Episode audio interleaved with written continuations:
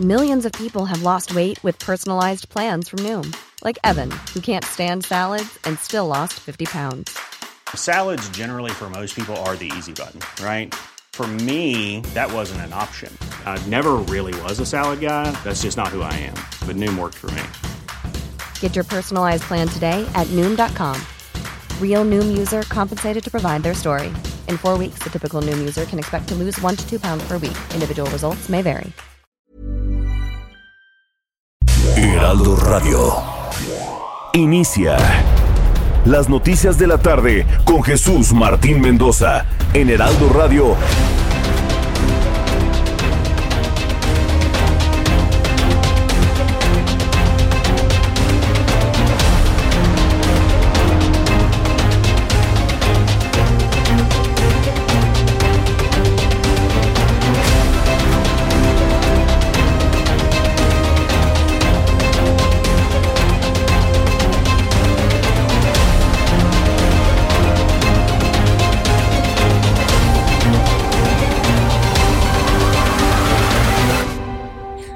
Las seis de la tarde en punto, hora del centro de la República Mexicana. Bienvenidos, muy buenas tardes. Iniciamos el Heraldo Radio de este miércoles 26 de enero del año 2022. No sabe usted qué gusto me da el, el tener la oportunidad de estar nuevamente con usted a través de esta transmisión especial del Heraldo Radio, luego de haber transitado por el tema del COVID en su versión Omicron. Seguramente usted lo recuerda el lunes 17, de qué manera el virus se manifestó en mi cuerpo, sobre todo en las cuerdas vocales. Afortunadamente estamos muy bien. Y bueno, pues como siempre le digo, y al ratito le platico más de esta historia del Omicron, pero como siempre le digo a esta hora de la tarde, súbale el volumen a su radio, que toda la radio de la República Mexicana se sintonice en el Heraldo de México, en la gran cadena de emisoras del Heraldo Radio en todo el país, a través de nuestra plataforma de YouTube, en el canal Jesús Martín MX. Y hoy por primera vez estamos haciendo algo completamente novedosos en espacio de Twitter, arroba Jesús Martín MX en el espacio de Twitter estamos haciendo esta transmisión en directo. Vamos directamente con un resumen y los asuntos más importantes hasta el día de hoy. En primer lugar, y vaya preocupación, COVID-19 sigue subiendo en su versión Omicron. La Secretaría de Salud informó este miércoles que México suma 4.779.296 casos y 304.308 muertes por COVID-19. En las últimas 24 horas se han registrado en el país 48.627 contagios nuevos y 533 defunciones por el coronavirus SARS-CoV-2. Note usted que ya no estamos hablando de 100, de 150, 180, 200 personas fallecidas. De ninguna manera. Estamos hablando ya de una cantidad que supera las 500 personas fallecidas en las últimas 24 horas. Lo comentaremos en los próximos minutos aquí en el Heraldo Radio. Y también le informo que en la audiencia de este miércoles para determinar si el exdirector de Petróleos Mexicanos, Emilio Lozoya, quedaba en libertad, un juez de control determinó mantener la medida cautelar de prisión preventiva al exfuncionario por el caso Oderbrecht, por lo que seguirá en el reclusorio norte. En este resumen de noticias, le informo que los últimos siete días se registraron 21 millones de contagios de COVID-19 a nivel mundial, nueva cifra máxima desde el inicio de la pandemia. En el caso de los decesos, se han registrado 50 mil a nivel global, ha informado la Organización Mundial de la Salud. Al argumentar falta de presupuesto, el Instituto Nacional Electoral ha frenado la validación de más de 7 millones de firmas para convocar a la consulta de revocación de mandato y anunció que serán convocados a las casillas los ciudadanos cuyo apellido inicie con la letra B, con la letra B de bueno, B de Benítez, por ejemplo, y nacidos en el mes de mayo o junio. En noticias de la política, en los últimos minutos, informarle que tras eh, informar que la Comisión Especial para Investigar Abusos de Autoridad y Violaciones a la Ley en Veracruz ya tiene documentados más de 84 casos de abusos de autoridad, el senador del Movimiento Ciudadano Dante Delgado habría renunciado a la presidencia de dicha comisión. Un viraje importante, sin duda alguna, de los hombres más, de uno de los hombres más importantes en la política en estos momentos, Dante Delgado. Le tendré los detalles más adelante.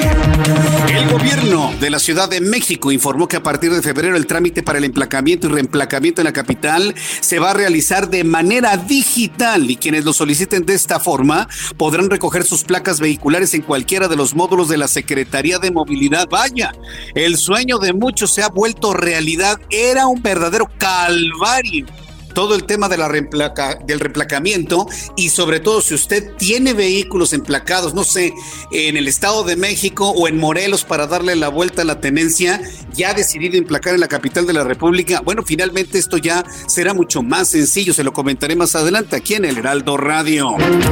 También le informo que el príncipe Andrés de la Gran Bretaña ha solicitado ser juzgado por un jurado civil de Nueva York para defenderse de los cargos de supuestas agresiones sexuales contra una menor estadounidense hace más de 20 años. Son las 6 de la tarde, en estos momentos las 6 de la tarde con 5 minutos hora del centro de la República Mexicana. Vamos con nuestros compañeros reporteros urbanos, periodistas especializados en información de ciudad. Empiezo con Javier Ruiz. Qué gusto saludarte, Javier. ¿En dónde te ubicamos a esta hora de la tarde?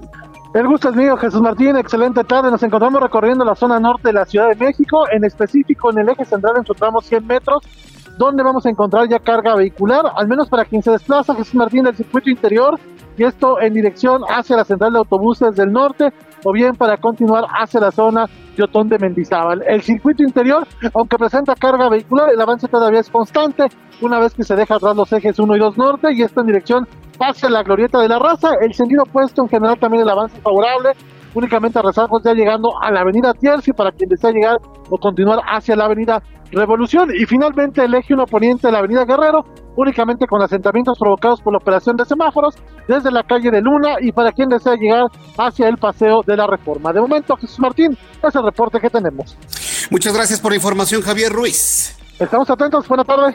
Hasta luego, que te vaya muy bien, mi compañero Javier Ruiz. Saludo a Gerardo Galicia en otro punto del Valle de México. ¿En dónde te ubicamos, Gerardo? Muy buenas tardes zona centro de la capital, Jesús Martín. Un gusto escucharte y estuvimos ya recorriendo la calle 5 de febrero. En general encontramos un avance bastante, bastante rápido. Si dejan atrás la zona de Servando Teresa de Mier, el avance que van a encontrar es eh, por arriba de los 40 kilómetros por hora. Solo hay que manejar con precaución, no exceder los límites de velocidad, por supuesto. Y de momento, el punto conflictivo lo ubican llegando a su cruce con el eje 2 Sur. Y para nuestros amigos que se dirigen a la zona centro de la capital, avenida 20 de noviembre, está avanzando bastante, bastante bien. Y por lo pronto, Jesús Martín, el reporte. Muchas gracias, Gerardo Galicia. Muy buenas tardes. Hasta luego. Hasta luego. Estamos saludando a nuestros compañeros reporteros urbanos. Daniel Magaña, qué gusto saludarte. ¿En dónde te ubicamos? Buenas tardes. ¿Qué tal, Jesús Martín? Muy buena tarde, bienvenido. Bueno, pues tenemos información vehicular para las personas que se trasladan a la zona de la calzada Ignacio Zaragoza. Bueno, pues tenemos carga vehicular, sobre todo en las inversiones de la estación del Metro Gómez Farías, pero bueno, en términos generales, a partir de las seis de la tarde pues va en aumento esta actividad vial para abandonar la Ciudad de México a través de la calzada Zaragoza y posteriormente la autopista México-Puebla, pero bueno, una vez que se rebasa la zona de Rojo Gómez, el avance aún es continuo para poder incorporarse más adelante hacia la zona también de pues el anillo periférico oriente, el tramo de calle 7. El reporte Jesús Martín, buena tarde. Gracias por la información, Daniel Magaña. Muy buenas tardes y saludo con muchísimo gusto a Alan Rodríguez. Adelante, Alan, ¿cómo te va? Bienvenido. Jesús Martín, amigos, muy buenas tardes. Tenemos el reporte de velidad para todos nuestros amigos que se desplazan sobre la avenida Oceanía, su continuación la avenida 608 y también la avenida Central. En estos momentos está presentando buen avance para quienes se dirigen desde la zona del distribuidor vial hasta el cruce con el río de los Remedios. Maneje con mucha precaución y no rebase, por favor, los límites de velocidad. En el sentido contrario, encontrará avance constante desde la zona de Ciudad Azteca hasta Boulevard de los A partir de este punto ya se registran ligeros asentamientos para quienes se dirigen tanto al circuito interior o al distribuidor para continuar por el eje 3 Oriente. Por lo pronto, el reporte que tenemos. Muchas gracias por esta información, Alan Rodríguez. Continuamos al pendiente, buenas tardes. Continuamos al pendiente. Ya son en este momento las 5 de la tarde, las 6 de la tarde, perdón, las 6 de la tarde con 8 minutos hora del centro de la República Mexicana. ¿Qué sucedía un día como hoy, 26 de enero, en México, el mundo y la historia? Abre Marriola. Amigos, bienvenidos. Esto es un día como hoy en la historia. 26 de enero. 1540 en Alemania, Valerius Cortus descubre el éter. 1811, en México el coronel Juan B. Carrasco proclama la independencia en Monterrey en apoyo al movimiento iniciado por Miguel Hidalgo. 1837 en los Estados Unidos, Michigan es admitido como el estado número 26. 1841, el Imperio Británico ocupa formalmente Hong Kong. 1915, en México entran en la capital las fuerzas de Venustiano Carranza, mientras Álvaro Obregón publicó un decreto anulando el papel moneda emitido durante el gobierno de Francisco Villa. En 1988, en el Majestic Theatre de Nueva York, se estrena el musical The Phantom of the Opera. Además, hoy es el Día Internacional de la Aduana y es el Día Mundial de la Educación Ambiental. Amigos, esto fue un día como hoy en la historia. Muchas gracias. Muchas gracias, Abraham. Gracias, Abraham Arreola, por las efemérides del día de hoy. Y bueno, pues saludar a quienes están cumpliendo años, están festejando su santo y sobre todo si usted durante toda esta semana y media que no he estado con ustedes han celebrado su cumpleaños. Bueno, pues desde aquí con muchísimo cariño, con mucho afecto, como siempre lo hacemos, desearle lo mejor durante este día y los que vienen. Muchas felicidades a quienes están muy contentos en este día. Vamos a revisar las condiciones meteorológicas para las próximas horas. El Servicio Meteorológico Nacional, que depende de la Comisión Nacional del Agua, nos informa sobre lo que habrá de ocurrir durante las próximas horas en el Servicio Meteorológico Nacional. Seguirá el frío, las condiciones frescas en la capital de la República, y es que Seguimos en invierno, seguimos en invierno y siguen corriendo los frentes fríos de la temporada invernal. Frente frío número 24, masa de aire frío. Frente frío número 25, además, un sistema de vaguada a niveles medios y altos de la atmósfera con rachas de viento hasta de 60 kilómetros por hora.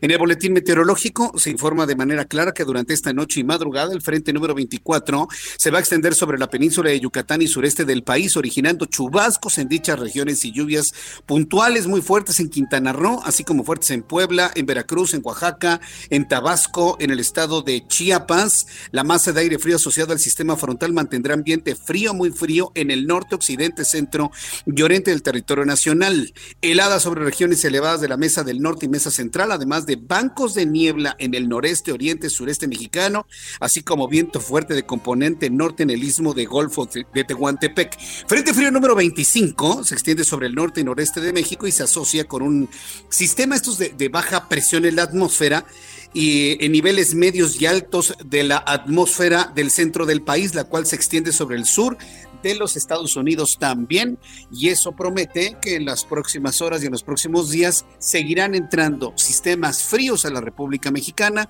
bajando de manera significativamente los termómetros. Entonces, ya con estos elementos de la atmósfera le doy a conocer pronóstico del tiempo para las siguientes ciudades. Amigos que nos escuchan en Acapulco, Guerrero, o sea, qué gusto me da volver a leer comentarios de nuestros amigos que nos escuchan a través de medios digitales en Acapulco, Guerrero. En este momento, temperatura 29 grados mínimo 22, máxima 32. En Guadalajara, amigos del 100.3 de FM. Qué bueno es estar nuevamente con ustedes acompañándoles esta tarde. Temperatura en este momento 24 grados, mínima 8, máxima 26. En Monterrey, Nuevo León, temperatura 13 grados en este momento, mínima 11, máxima 14. En Mérida, Yucatán, ya cayendo la noche, mínima 20, máxima 29, 27 grados en este momento. En la ciudad de Cuernavaca, Morelos, 24 grados en este momento, mínima 11, máxima 24. Y aquí en la capital de la República, el termómetro está en 23 grados, una temperatura agradable, medio nublado. La mínima al amanecer estará en 7 grados. Atención a quienes se levantan muy temprano aquí en la Ciudad de México. 7 grados la temperatura mínima y la máxima alcanzará 24 grados Celsius.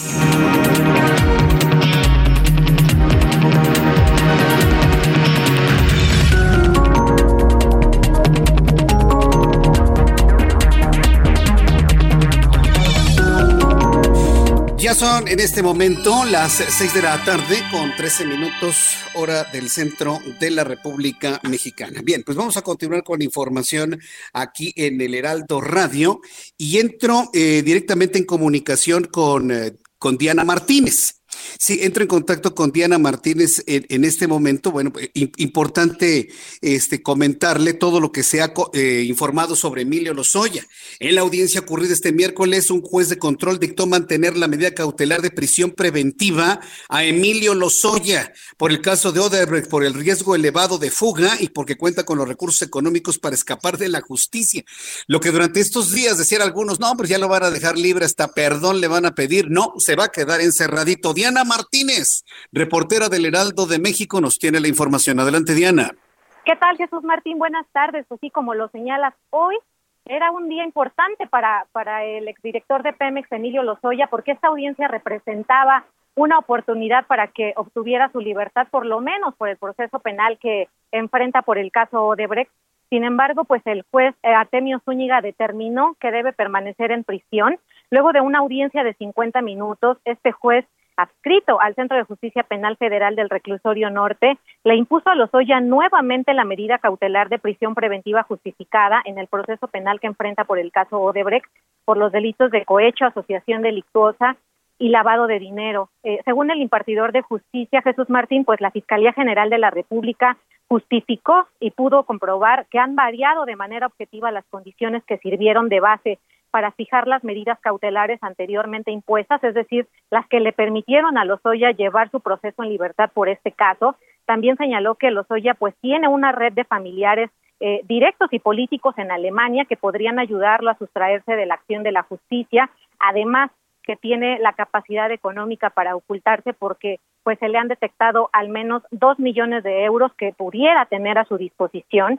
Dijo también que pues no se ha concretado el criterio de oportunidad y tampoco se ha reparado el daño destacó que las penas máximas de estos tres delitos podrían derivar en que Lozoya se fugue. Y bueno, pues Lozoya eh, compareció vestido de beige, estuvo acompañado de su abogado Alejandro Rojas Pruneda, por videoconferencia también estuvo su defensor Miguel Ontiveros, los fiscales, así como los representantes de la Unidad de Inteligencia Financiera y de Pemex, pero por lo pronto Jesús Martín, pues Lozoya se queda en prisión se va a quedar en prisión, lo que a muchos les preocupaba, ¿no? Que finalmente se fuera a su casita, vivir de lo mejor, beber de lo mejor, comer de lo mejor y bueno, finalmente se quedarán encerrado. Diana, muchas gracias por la información.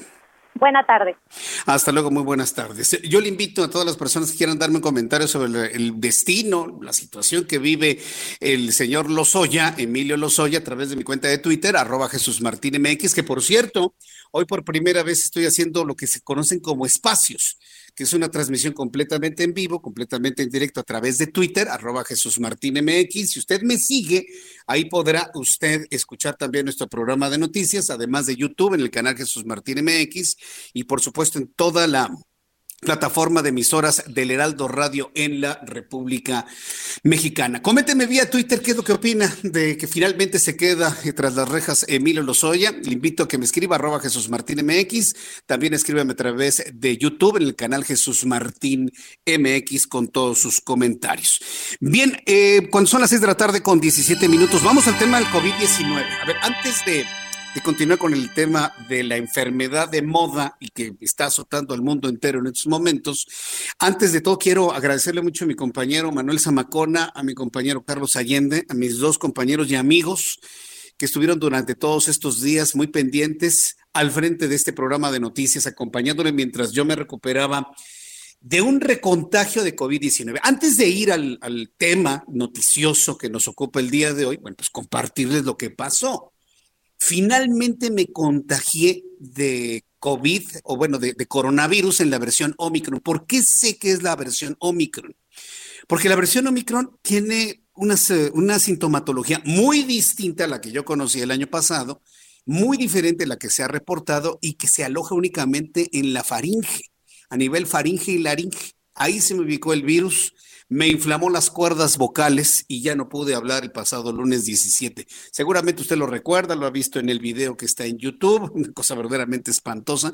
Yo no daba crédito porque me sentía perfectamente bien. Bueno, pues compartirle que jamás me subió la temperatura, jamás me sentí mal, jamás sentí el cansancio que reportan algunas personas, jamás sentí el dolor de huesos, nada absolutamente. A las 36 horas yo ya tenía nuevamente mi voz completamente restablecida, afortunadamente, y pues decidí cuidarme, estar en resguardo, como finalmente lo hago hasta el día de hoy, a la espera de una prueba que me pueda dar un antígeno ya negativo y que esto me permita, bueno, pues volver a las instalaciones del Heraldo y, hacer el programa de televisión. Este no lo podré seguir haciendo durante estos días porque finalmente tengo que estar en el foro. Pero sí decirle que afortunadamente, gracias a Dios, para mí, para mi familia, que también resultaron contagiados, la enfermedad ha transcurrido, ha transitado de una manera muy, muy benigna. ¿eh? Muy benigna, afortunadamente. Y durante todo este tiempo me ha tocado leer todo tipo de versiones de que si con la infección de Omicron estaríamos como vacunados. Mire, yo le voy a decir una cosa. Yo no soy un antivacuna, sobre todo para las personas que me lo han reclamado a través de las redes sociales. Yo no soy un promotor de no vacunarse, por el contrario. Yo le digo a la gente, pues vaya, vacúnense. Oigan, los maestros recibieron una de las mejores vacunas, la de Moderna. Aprovechen, vacúnense y cuídense. Yo les he compartido que en mi caso particular las vacunas provocan reacciones muy extrañas en mí y he decidido mantenerme sin, sin vacunarme, aunque tarde o temprano me tendrá que alcanzar la vacuna. Y ahora que me dio Omicron, pues trato de comparar mi estado mi estado físico, mi estado de salud, inclusive mi estado anímico con las personas vacunadas y yo que no estoy vacunado y pues transitamos o transité prácticamente igual, ¿eh? se lo puedo asegurar.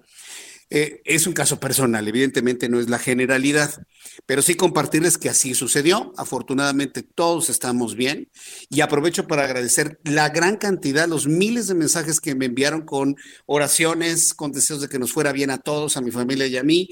Gracias por sus oraciones, a sus buenos deseos, a sus buenas vibras, a sus buenos comentarios. Créame, estamos bien, contentos y de vuelta aquí haciendo el trabajo que tanto nos gusta, que usted y yo podamos estar en contacto y compartiendo la información de todos los días. Y ha sido preocupante, preocupante porque estamos viendo, no nada más en México, ¿eh? que por cierto, México es uno de los países que peor han gestionado la pandemia. Ahí sí yo no le puedo mentir aunque nos digan, ya saben dónde, que vamos muy bien, que no sé. La verdad es que no es cierto. México es uno de los países con mayor número de contagios y mayor número de fallecidos proporcionalmente hablando, y lo subrayo, porque luego me dicen, no, es que Estados Unidos tiene más, y es que Brasil tiene más. Sí, por supuesto, porque tienen más gente. Pero si lo vemos desde el punto de vista proporcional, México es el que tiene los niveles más altos de contagios, los niveles más altos de, fallecidos, lamentablemente. No es nada más culpa del gobierno, ¿eh? eso sí se lo quiero decir, es culpa de nosotros. ¿Por qué se nos dio este subidón de Omicron? Porque es un fenómeno mundial, sí, pero ¿por qué se acentuó en México? Porque quisimos hacer nuestra vida completamente normal. Y ahí es responsabilidad nuestra, se lo tengo que decir con toda seriedad. Y ¿sabe qué? El fenómeno sigue. Estaba revisando información de la Organización Mundial de la Salud durante todos estos días, y inclusive de información que ha generado la cadena de noticias BBC. Y está completamente claro por parte de los especialistas de la Organización Mundial de la Salud que Omicron, ¿sabe cuánto tiempo tiene de, de incubación? Ahí le va. Entre dos y tres días. Entre dos y tres días. ¿Qué significa esto? que, por ejemplo, los 48.627 nuevos casos positivos de COVID-19 que hoy está reportando la Secretaría de Salud, vamos a la noticia, la Secretaría de Salud reportó hoy en 24 horas 48.627 nuevos, eh, nuevos casos de personas que han dado positivo a COVID-19. Si me voy al, a lo que establece la Organización Mundial de la Salud, estas personas no se contagiaron en Navidad, estas personas no se contagiaron en Año Nuevo. Estas personas no se contagiaron cuando partieron la rosca. No, no, no, no, de ninguna manera. Se contagiaron el fin de semana pasado. Estas personas que hoy resultaron positivas de COVID-19 se contagiaron el fin de semana pasado, la semana pasada. Hemos transitado durante los primeros 15 días de este año sabiendo de que está subiendo la pandemia y seguimos yendo a los centros comerciales, seguimos interactuando con muchas personas. Y con esto no le quiero decir que detengamos la actividad económica, de ninguna manera. Simple y sencillamente ubicar en dónde están las responsabilidades.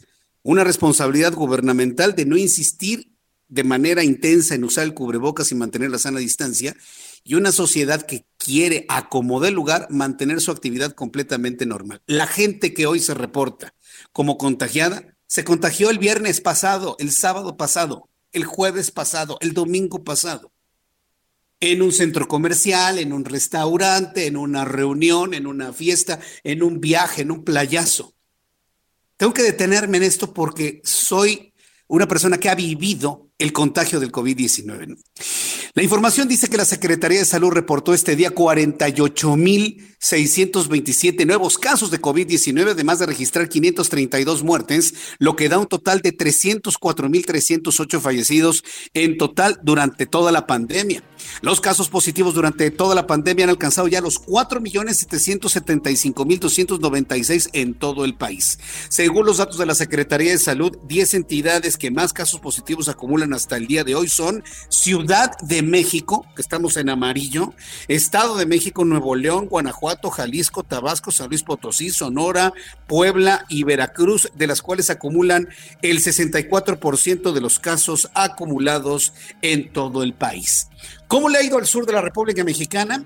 Después de los anuncios, le voy a comentar cómo le ha ido al sur, al sur de la República Mexicana, en donde ya la Organización Panamericana de la Salud ha prendido focos rojos. Regreso con esto después de los anuncios. Escuchas a Jesús Martín Mendoza con las noticias de la tarde por Heraldo Radio, una estación de Heraldo Media Group. Heraldo Radio, la HCL se comparte, se ve y ahora también se escucha.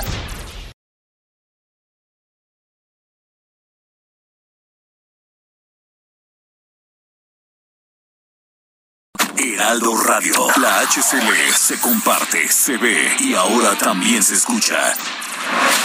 Escucha las noticias de la tarde con Jesús Martín Mendoza. Regresamos.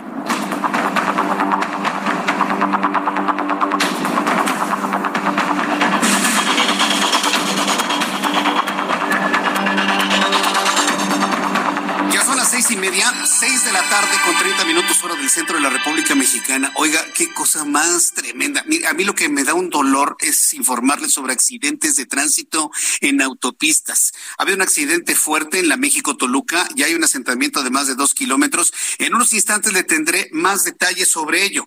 Pero antes, antes de esta información, bueno, pues vamos directamente con nuestros compañeros reporteros. y entro con Francisco Nieto, reportero del Heraldo de México sin politiquería se resolverán los asesinatos de periodistas. Ha causado un impacto en el gremio periodístico el asesinato de Lourdes Maldonado, la periodista de Tijuana, pero verdaderamente causó un gran impacto en todo el gremio, sobre todo porque no es la primera. Pero lo que ha impactado es que ella fue a decirle a López Obrador en 2019 que temía por su vida que sean las autoridades las que investiguen a los responsables. Pero era una mujer que se sentía amenazada por la razón que sea. Pidió ayuda, dicen que se le dio la ayuda, pero finalmente la mataron. Eso ha generado un impacto tremendo. ¿Qué fue lo que se dijo esta mañana sobre el tema? Paco Nieto, qué gusto saludarte, bienvenido, muy buenas tardes. Jesús Martín, ¿qué tal? Muy buenas tardes. Y hoy en la mañana, en la conferencia de prensa, el presidente Andrés Manuel López Obrador dijo que sin politiquería se investigarán los asesinatos de periodistas en Tijuana, Baja California, pero también pidió no hacer juicios sumarios contra nadie, especialmente contra el exgobernador Jaime Bonilla. El mandatario dio a conocer que desde ayer inició una investigación a fondo contra el caso de los asesinatos de Lourdes Mendoza y Margarito Martínez. Adelantó en el caso de Maldonado se van a investigar a todos los que la autoridad considere que no habrá impunidad y pidió también no adelantarse, pues también se señala que, que en estos casos pues la, periodista Maldonado pues señaló al gobernador Jaime Bonilla como ser uno de los partes de quien se sentía amenazado. Escuchemos al presidente López Obrador. Pues decir que no hay impunidad, pero que al mismo tiempo no eh, hagamos politiquería en un asunto tan serio. Bueno, es que ella misma lo señalaba a Jaime Bonilla, por eso nos llama la atención. Todos van a ser investigados los que considere la autoridad, no hay impunidad y este, no adelantarnos, o sea, no hacer juicios sumarios, tener confianza en que no se protege a nadie, ya no es el tiempo de antes. Y bueno, Jesús Martín adelantó que se da a conocer avances conforme vayan eh, avanzando estas investigaciones, sus posibles causas, los móviles, los responsables, los autores intelectuales y bueno, el presidente pues se pronunció por no adelantar y no señalar a nadie en este momento. Pues esto es parte de lo que hoy sucedió en esta mañanera, Jesús Martín. Correcto, Paco Nieto. Muchas gracias por la información, Paco. Buenas tardes. Hasta luego, muy buenas tardes. Mire, hay que decirlo con toda claridad. O sea, el presidente de la República, Andrés Manuel López Obrador, y mire que yo lo critico, tiene razón en esta. Se tiene que promover la presunción de inocencia. Sí, porque pues, si al ratito pasa algo y lo acusan a usted, pues no le va a gustar, ¿no? Que sea la autoridad la que defina. A mí en lo personal me, me, me impacta mucho que tantos periodistas estén siendo eh, asesinados, agraviados, violentados, amenazados. Al ratito con nuestra corresponsal en el estado de Oaxaca, le voy a presentar otro caso de otro periodista que fue amenazado y que fue baleado. Entonces, en unos instantes iré con eso. Antes nos vamos directamente hasta la México Toluca con mi compañero Gerardo Galicia. Adelante, Gerardo Galicia. Buenas tardes, casi noches. Ya cae la noche en estos momentos. Así es, Jesús Martín, y damos eh, seguimiento, seguimos monitoreando el tremendo accidente que ocurrió hace casi hora y media sobre esta importante arteria, la carretera federal a México-Toluca, justo llegando al kilómetro 48. En esa zona, Jesús Martín, un tráiler se queda sin frenos, termina completamente volcado y atravesado sobre esta importante arteria con dirección a la zona de Toluca. Esto ocurre a la altura del club de golf Los Encinos y por este motivo tenemos muchísimas afectaciones. El accidente se genera cerca del kilómetro 48, desde el 45 ya están completamente detenidos los automovilistas, así que la mejor opción para nuestros amigos que salen de la capital y van hacia la zona de Toluca, hay que buscar la autopista y se van a ahorrar muchos minutos. El chofer resulta prensado, fue rescatado por elementos, eh, por equipos de emergencia ya del Estado de México, también llegó la Cruz Roja Mexicana, que ya en esos momentos eh, está en un hospital siendo atendido, pero falta retirar todo lo que quedó sobre la carretera, así que de preferencia hay que buscar autopistas y se dirigen hacia la zona de Toluca. Y por lo pronto, el reporte. Muchas gracias por esta información. Gracias, Gerardo. Hasta luego. Hasta luego. Volveremos con Gerardo Galicia un poco más adelante para que nos dé una actualización de cómo van las cosas en la México Toluca. Por lo pronto, manténgase usted con toda la información aquí en El Heraldo Radio. Ya son en este momento las seis de la tarde con 35 minutos, hora del centro de la República Mexicana. Bueno, pues ya la adelantaba sobre esto que ocurrió en Oaxaca. Atacan a balazos al periodista José Ignacio Santiago Martínez en Oaxaca. Karina García, con más información. Adelante, Karina. Así es, Jesús Martín, comentarte que la Fiscalía, la Defensoría de los Derechos Humanos del pueblo de Oaxaca, así como autoridades judiciales, confirmaron el ataque a balazos eh, que recibió esta mañana el periodista José Ignacio Santiago Martínez. De acuerdo a la información emitida por los organismos, sujetos desconocidos a bordo de un taxi emprendieron una persecución contra el reportero sobre la carretera eh, en, la carretera Tlagiaco para después atacarlo a balazos. El periodista logró repeler la agresión junto con sus escoltas asignados por el Mecanismo Federal de Protección para Personas Defensoras de Derechos Humanos y Periodistas. Lo anterior toda vez que desde el 2020 cuenta con amenazas. El periodista se ha desempeñado como reportero de la Nota Roja y Policiaca en su portal el denominado Pluma Digital. José Ignacio Santiago Martínez así como sus escoltas, resultaron ilesos y se encuentran a salvo de acuerdo a la Defensoría de los Derechos Humanos del Pueblo de Oaxaca. Y esta tarde, en sesión ordinaria del Congreso del Estado, la fracción parlamentaria del PRD se pronunció contra el asesinato de Lourdes Maldonado, periodista asesinada en Tijuana. Del mismo modo, condenaron estos actos de violencia en contra de los reporteros. Jesús Martín, auditorio es el reporte. Muchas gracias por la información, Karina. Gracias por la información desde Oaxaca. Impactados con esta información, Karina. Así es, así es, Jesús Martín, sobre todo por estas eh, estos hechos de violencia que se han registrado en el país. Bien, correcto. Gracias por la información, Karina. Que te vaya muy bien. Muy buenas tardes. Hasta luego. Y, y, que te vaya bien y a cuidarnos todos, ¿no? Porque finalmente parece que eso es lo que está ocurriendo. El caso de Lourdes Maldonado, sí, lo comentaba el presidente de la República, bueno, pues que se investigue y que se deslinden responsabilidades, no hacer juicios sumarios. Mire, precisamente nosotros, quienes somos eh, responsables de compartir las noticias, leerlas, analizarlas, comentarlas, investigarlas, presentándoselas en un programa informativo como el que tenemos actualmente, pues estamos obligados a ir bajo la normatividad también. Y aunque la evidencia haga sospechar sobre alguna línea de investigación, pues aún así el señalado o los señalados tienen su derecho de, presunción de inocencia. ¿eh?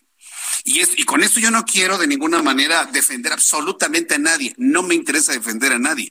Simple y sencillamente para poder llegar a la verdad de los casos de asesinatos de periodistas, se tiene que dejar que la autoridad investigue y exigirles que la autoridad investigue. ¿Cuál era el caso de Lourdes Maldonado? ¿Se acuerda? Hace tres años fue a la mañanera a, pedirle ayuda al presidente de la República porque ella traía un litigio laboral. Ella traía un problema laboral con su, con su entonces patrón y, hablando de medios de comunicación, tengo contacto en estos momentos con Eduardo Pérez. Él es abogado de la periodista Lourdes Maldonado, quien está en conocimiento total de lo que estaba viviendo ella. Eh, licenciado Pérez, me da gusto saludarlo. Gracias por tomar la comunicación del Heraldo Radio. Muy buenas tardes, es un placer saludarte Jesús desde Baja California. Pues, para decir en primera instancia que estamos impactados con la, muerte de Lourdes y que entiendo que usted estuvo muy cerca de ella, sobre todo en el tema del litigio laboral que tenía. Háganos un recuento así como una manera de resumen para que el público que lo esté escuchando entienda cuál es el problema que tenía Lourdes Maldonado con la persona que la había, la había contratado.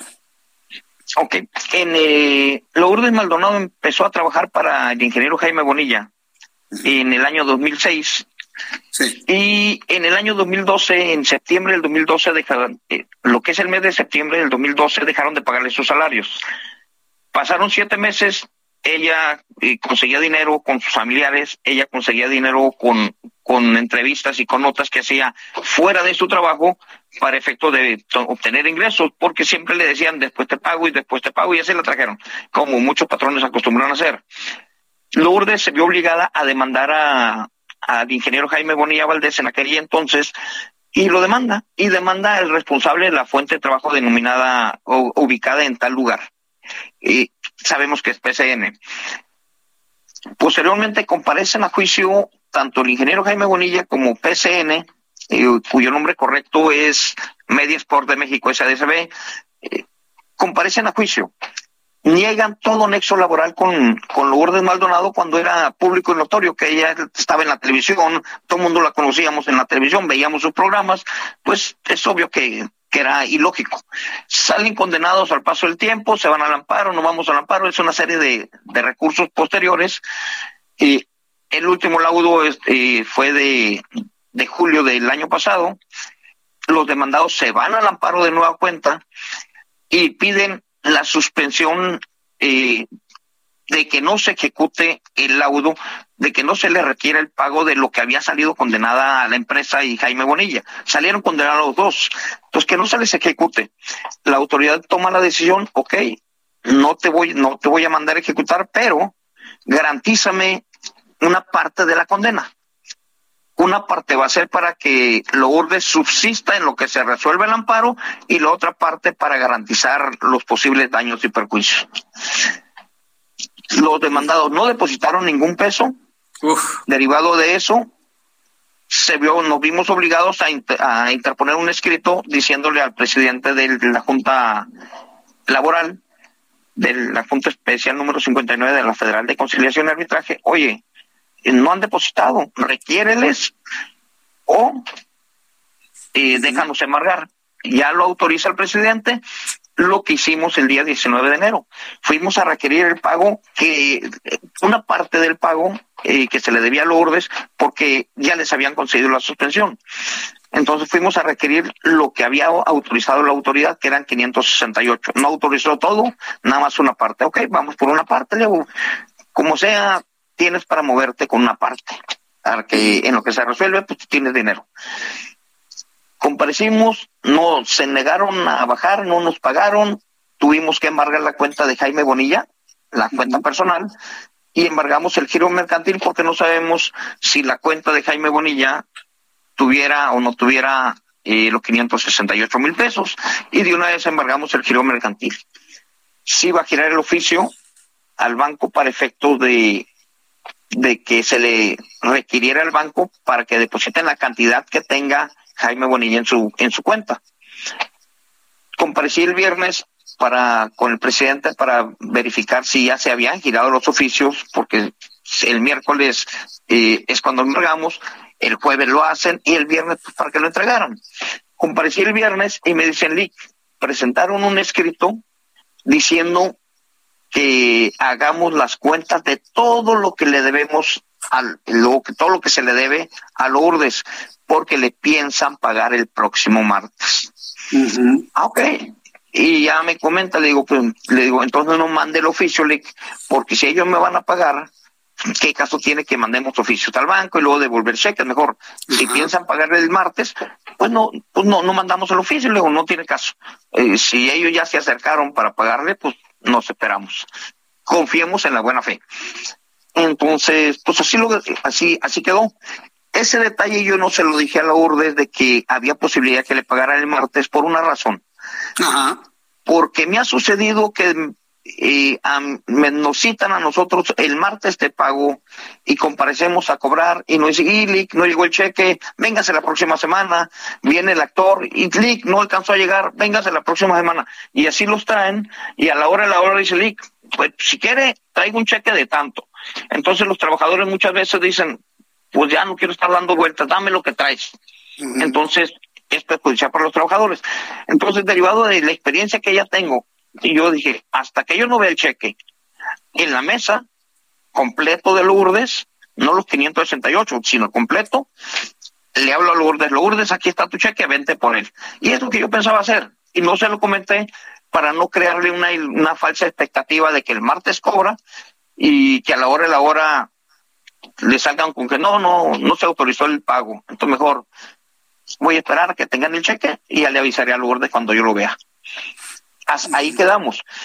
Pues resulta que el día domingo me la matan eh, a Lourdes y pues ya, ya no puedo yo seguir actuando en el expediente. Yo ya, porque mi cliente era Lourdes. Al momento de fallecer Lourdes, pues yo ya, ya no puedo requerir por el pago porque saldría un cheque a nombre de Lourdes y nadie lo puede cambiar. Entonces, esa, el continuar con la ejecución de ese procedimiento, lo tienen que hacer los beneficiarios de Lourdes. Tienen que iniciar un procedimiento para que lo declaren beneficiarios. Una vez que la autoridad los declare beneficiarios, continuar con la ejecución de ese, de ese laudo que ya tiene a favor Lourdes. Pero eso, implicaría ir a un juicio de intestado, porque seguramente no tenía testamento Lourdes, estoy seguro.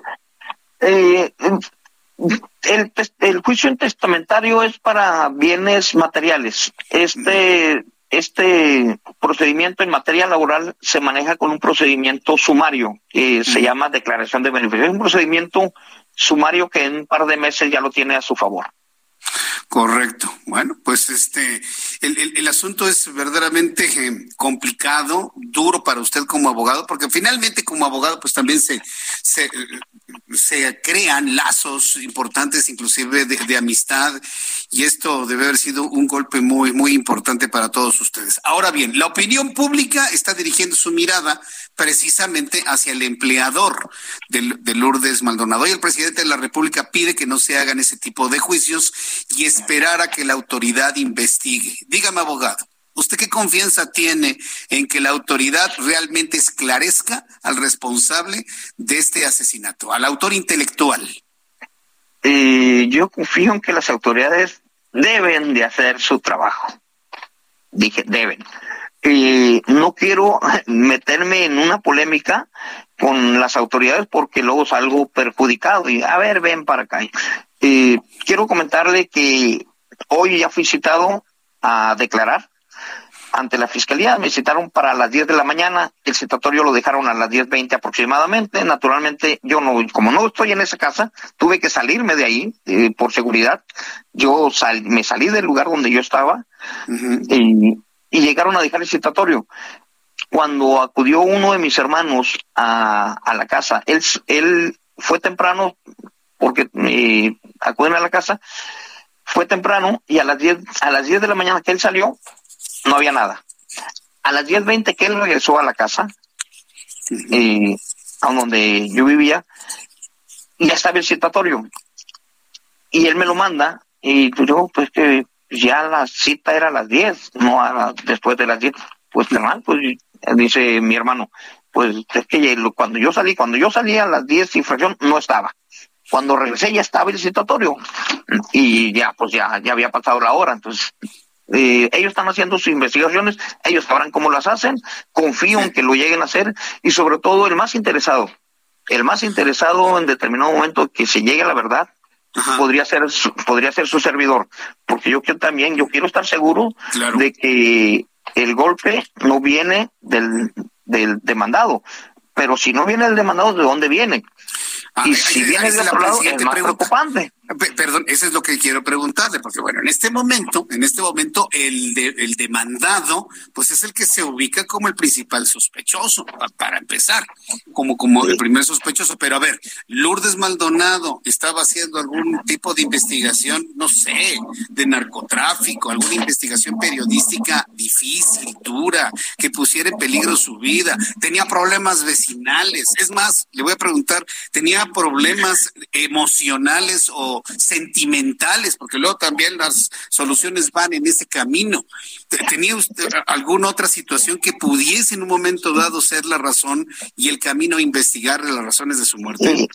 Mm, no, eh, ella, ella, estuvimos el miércoles después de, de, ese, de ese embargo que hicimos, ella estaba mucho, muy contenta, estaba feliz, no fuimos a comer, comimos, estuvimos platicando largo y tendido, me comentó de, de que si tenía, tenía miedo, naturalmente yo le dije, pues, pues ten, cuidado, o sea, y, y ella es cuando me comentó, yo tengo el botón de, botón de pánico, me dice, yo tengo el botón de pánico y, y en cuanto yo lo, yo lo aplaste, llegan las autoridades.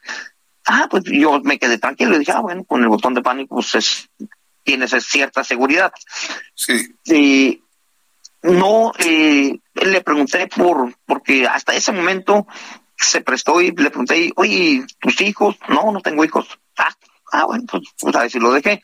No tenía pareja, o sea, por lo tanto, una cuestión relacionada, porque es lo que me comentó, o sea, no tenía pareja, no tenía una pareja actual eh, con la que con la que él, ella disfrutara eh, el dinero que iba a cobrar. Entonces, eh, no había un algo así, un temor adicional a lo que ella siempre ha expresado.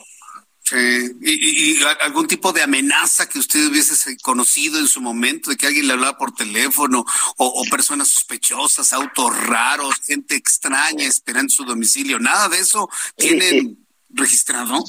No, no, inclusive eh, cuando cuando le rompieron su cristal eh, del carro del vehículo, eh, empezaron a pasar rondines, según, según me comentaba Lourdes, que pasaban los rondines. O sea, el pasar un rondín, y todo el mundo sabemos, pasan los rondines, firman y se van. Entonces, siempre pasan a determinada hora. Ese es el primero, el primer gran error y siempre, siempre lo he criticado. Eh, en los centros eh, comerciales, esos de mercados de conveniencia conocidos de cuatro letras y en todo el país, pasan los, los rondines, llegan y firman y se van. Entonces, siempre pasan a determinada hora, los malandros ya saben a qué hora, a qué hora viene el rondín y se va. Ya, y yo sé aquí en cuánto tiempo más vuelve a regresar el rondín. O sea, es, es se me hace un absurdo. No, eh, la, verdad es que, mire, yo, yo en principio le quiero decir que, que, que lamentamos mucho el fallecimiento de en esas condiciones de Lourdes Maldonado.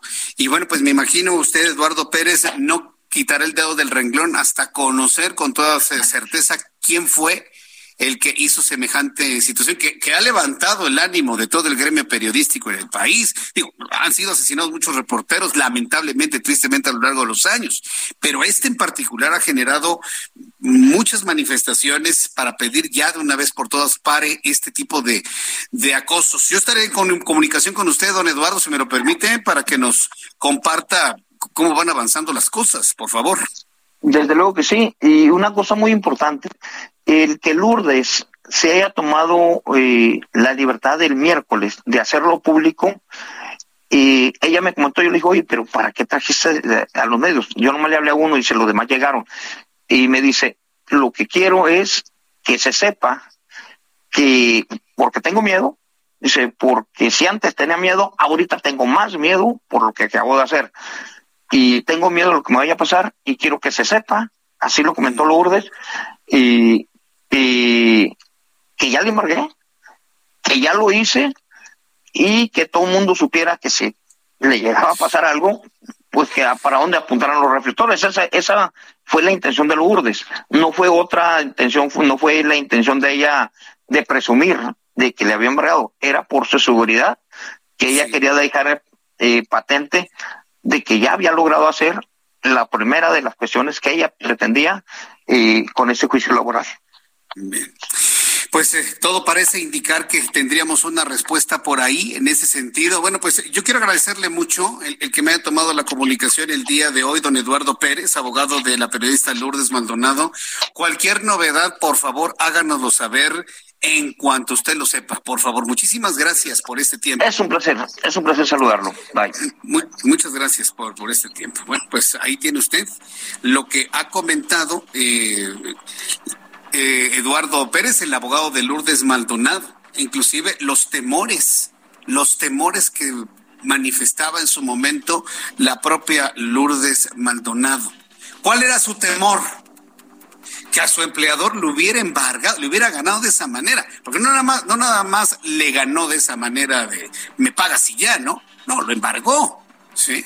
Entonces, bueno, vamos a esperar cómo van las investigaciones locales en ese sentido y cualquier novedad se lo dará a conocer aquí en el Heraldo Radio y las manifestaciones que se han generado por estos hechos. Voy a los anuncios. Al regreso, un resumen con las noticias más importantes. Actualización de números de COVID, lo que dice la Organización Panamericana de la Salud. Todo esto y más al regresar después de los mensajes. Escuchas a Jesús Martín Mendoza con las noticias de la tarde por Heraldo Radio, una estación de Heraldo Media Group. Heraldo Radio 98.5 FM, una estación de Heraldo Media Group, transmitiendo desde Avenida Insurgente Sur 1271, Torre Carrachi, con 100.000 watts de potencia radiada.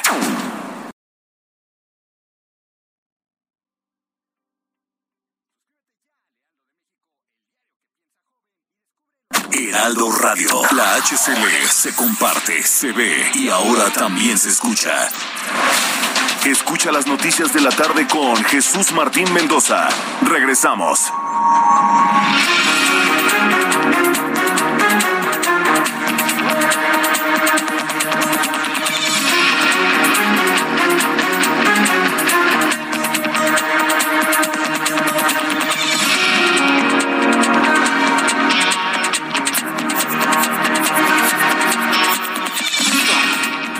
19 horas en punto, son las 7 de la noche en punto hora del centro de la República Mexicana. Le saluda Jesús Martín Mendoza con un resumen y las noticias más importantes a esta hora de la tarde. En primer lugar, le informo que una vez más se ha marcado un nuevo récord en cuanto a contagios por COVID-19. Con base en información que ha dado a conocer la Secretaría de Salud, a esta hora de la tarde se han reportado 48.627 nuevos contagios de COVID-19 para un total de 4.779.296. El índice de letalidad, bueno, la cantidad de personas fallecidas ha subido de manera importante. El día de hoy se reportan 532 personas eh, fallecidas, lamentablemente, para un total oficial de 304.308 mexicanos. El índice de letalidad se mantiene en 6.36%. En más de este resumen de noticias, le informé de manera oportuna que se registró un fuerte accidente en la autopista México-Toluca que ya genera un asentamiento vehicular de poco más de tres kilómetros. El chofer de un gran vehículo habría quedado prensado y en unos instantes le tendré más información aquí en el Heraldo Radio. Noticia importante, resultado de la entrevista que le presenté hace unos instantes. En este resumen le informo que Eduardo Pérez, abogado de la periodista Lourdes Maldonado, declaró en entrevista en este programa de noticias que Lourdes Maldonado tenía miedo tras embargarle a Jaime Bonilla por lo que citó a los medios para dar a conocer que había tomado esta decisión en el caso de demanda a su empleador, porque si le pasaba algo, en algún momento los reflectores supieran a dónde apuntar en primer lugar. Lourdes Maldonado sospechaba que una vez de haberle ganado el juicio y haberle embargado a Jaime Bonilla, que fue su empleador, algo podría pasar y tenía mucho miedo. Se lo reveló su abogado y el abogado lo ha dado a conocer en este programa de noticias. El abogado Eduardo Pérez aseguró que ya no tenía problemas sentimentales, ni conflictos con otras personas, ni lejanos ni allegados. No tenía problemas con vecinos, no tenía problemas con familiares y así lo planteó en entrevista hace unos minutos aquí en el Heraldo Radio. Y me dice, lo que quiero es que se sepa que porque tengo miedo, dice, porque si antes tenía miedo, ahorita tengo más miedo por lo que acabo de hacer. Y tengo miedo de lo que me vaya a pasar y quiero que se sepa, así lo comentó Lourdes, que ya le embargué, que ya lo hice y que todo el mundo supiera que si le llegaba a pasar algo, pues que para dónde apuntaran los reflectores. Esa, esa fue la intención de Lourdes, no fue otra intención, no fue la intención de ella de presumir de que le habían embargado, era por su seguridad, que ella quería dejar eh, patente de que ya había logrado hacer la primera de las cuestiones que ella pretendía con ese juicio laboral. ¿Qué declaraciones del abogado Eduardo Pérez, del abogado de Lourdes Maldonado? lo vamos a seguir comentando aquí en el Heraldo Radio. También le informo en este resumen que al transcurrir la cuarta semana sin clases en el sistema educativo básico en el estado de Hidalgo, este miércoles aún no hay indicios de un pronto regreso a las aulas. Incluso la sección 15 del Sindicato Nacional de Trabajadores de la Educación amagó con otro tipo de protestas, además de paro laboral docente, con tal de que los gobiernos federal y estatal paguen el bono de fin de año para jubilados de aguinaldos de personas homologadas, este último en espera de la parte correspondiente a la autoridad estatal. En este resumen de noticias, le informo que Fernando Flores García, presunto jefe de la Plaza del Cartel Jalisco Nueva Generación en Aguascalientes, fue vinculado a proceso por un juez federal al ser imputado por su responsabilidad en delitos contra la salud, por posesión de fentanilo y metanfetaminas con fines de comercio y por posesión de armas de fuego de uso exclusivo de las Fuerzas Armadas. Más en este resumen de noticias, le doy a conocer que el ex titular de la sede Sol Rosario Robles Berlanga fue dada de alta tras padecer una infección por COVID-19 mientras se encuentra recluida en el penal de Santa Marta, Catitla. Así lo dio a conocer la exfuncionaria en un mensaje publicado en sus redes sociales. Noticias desde el Vaticano. Su Santidad Francisco, el Papa Francisco, ha exhortado a los padres de familia que tengan hijos declarados como homosexuales a no condenarlos ni juzgarlos. En cambio, deben mostrarles el apoyo y acompañamiento a los hijos sin esconderse detrás de una actitud de condena. Esto lo dijo el Papa Francisco. Además, argumentó dice que los homosexuales tienen derecho a ser aceptados por sus familias, ha dicho el Papa Francisco, el líder de la Iglesia Católica, que hay que reconocer que durante centurias ha condenado todo aquello que no sea la ortodoxia en la conformación de la familia. Más adelante voy a tener reacciones que ha generado en el mundo entero los comentarios del Papa Francisco. También informaré que Moderna comenzó a probar su dosis de refuerzo de COVID-19 para la variante Omicron en adultos sanos este miércoles. No está claro si las autoridades sanitarias mundiales ordenarán un cambio en la receta de la vacuna, en la conformación de la vacuna a raíz de la variante Omicron enormemente contagiosa. Los estudios en los Estados Unidos y en otros lugares muestran que una dosis de refuerzo fortalece esa protección y mejora las posibilidades de incluso evitar una infección o incluso de una infección más leve. Es, es decir, nos estaríamos acercando en la vacunación hacia lo tan ansiado, según esta información, que sería la inmunidad. Pero una modificación a la vacuna moderna para protegernos de Omicron podría inclusive evitar enfermedades leves de coronavirus. Esa es una muy buena noticia y estaremos informándolo con detalle más adelante aquí en el Heraldo Radio. El zoológico de Atlanta en los Estados Unidos comunicó el lamentable fallecimiento de Ozzy, el gorila más viejo del mundo. Murió a los 61 años. La causa de la muerte no fue revelada, pero hace unos días el primate presentó debilidad y falta de apetito. Raymond Kind, director del zoológico, lamentó la pérdida de un ejemplar de una especie en peligro de extinción. Se está analizando si el enorme simio murió por coronavirus. Están tratando de advertir si estaba enfermo de coronavirus y eso seguramente lo sabremos en los próximos días. Le informo que la Comisión Federal para la Protección contra Riesgos Sanitarios informó que cualquier producto comercializado como vacuna COVID-19, sin importar su empaque, marca o ubicación, constituye un fraude y es riesgoso a la salud por, por ser de dudosa procedencia.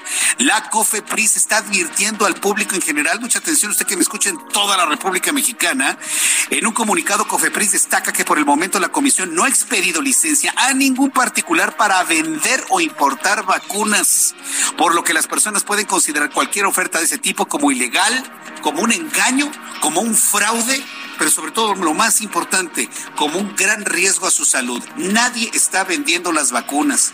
Si alguien le dice, mira, ya logré conseguir vacuna, ya la compré, es un engaño, es un fraude. La vacuna no ha salido a ningún mercado de venta libre es solamente es, un, es una vacuna que se entrega a los gobiernos y que los gobiernos toman la responsabilidad de aplicarla a la población. Así es en México y todavía así es en el mundo entero. Cuando ya son las 7 con 8, las 19 horas con 8 minutos, hora del centro de la República Mexicana. Estas son las noticias en resumen. Le saluda Jesús Martín Mendoza.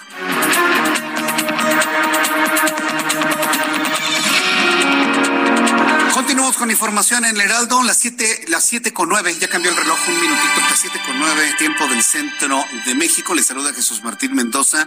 Y bueno, para las personas que me están sintonizando a partir de este momento en las emisoras del Heraldo Radio que se unen a partir de las 7, pues decirle que estamos de regreso y la verdad es que me siento muy contento, me siento muy feliz de tener la oportunidad eh, de entrar a sus hogares, a su transporte público, a los lugares de trabajo, donde usted me escuche para transmitirle y compartirle las noticias más importantes del día de hoy. Vamos con nuestros compañeros reporteros urbanos, periodistas especializados en información de ciudad. Javier Ruiz, ¿en dónde te ubicamos, Javier? Adelante.